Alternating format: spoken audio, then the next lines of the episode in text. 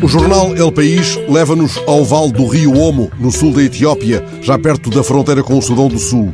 Nesse vale vivem os pastores da etnia Caro, aqueles que pintam o corpo, o tronco e o rosto pontilhados de branco.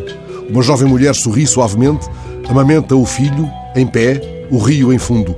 No grande vale, inscrito na longa lista do património da humanidade, oito etnias partilham o que a inundação regular das margens do Omo pousa na terra fértil, onde cultivam o sorgo.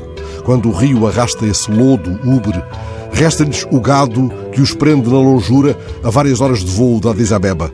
Os repórteres do El País terão feito esse percurso. Do aeroporto mais a sul terão percorrido 200 km de asfalto e, em seguida, mais de 50 em pista de areia. Que novas nos trazem da etnia Caro? Anunciarão que já não há pastores? Ainda não. Por agora avisam-nos apenas de que já não há turistas e que essa é a outra seca que ameaça os indígenas africanos. Há uns anos, o realizador Jorge Pelicano aventurou-se pelo mais interior de um antiquíssimo vale glaciar na Serra da Estrela com uma pergunta: ainda há pastores? Nessa paisagem de extrema beleza, ele deu-nos a ver as pastagens, os lameiros, os trilhos dos pastores de casais de Fulgozinho e apresentou-nos o pastor Hermínio, incessantemente percorrendo com o seu leitor de cassetes um mundo perdido.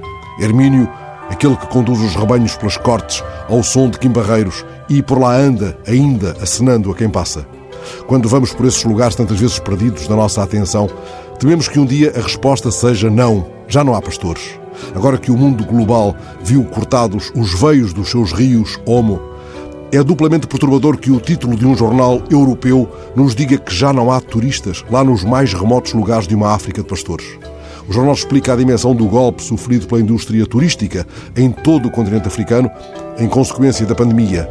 O encerramento de fronteiras trouxe por arrasto, como uma inundação do homo, o cancelamento em massa de voos, de reservas de hotéis, de safaris, de visitas culturais tremendo revés, no ano em que se esperava um forte crescimento no setor. A notícia diz-nos que algumas etnias, até agora empurradas para a dependência do turismo, ficaram sem reservas de alimentos, já que só algumas aldeias salvaram as suas terras de cultivo.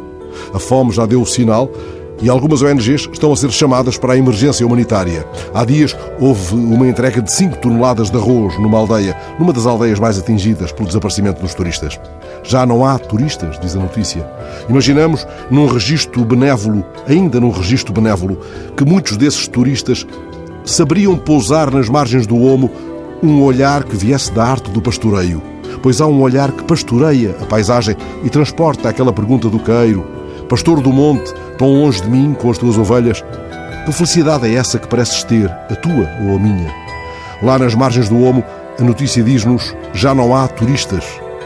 Assim, de algum modo, antecipa a outra notícia a vir, ainda perguntando: ainda há pastores?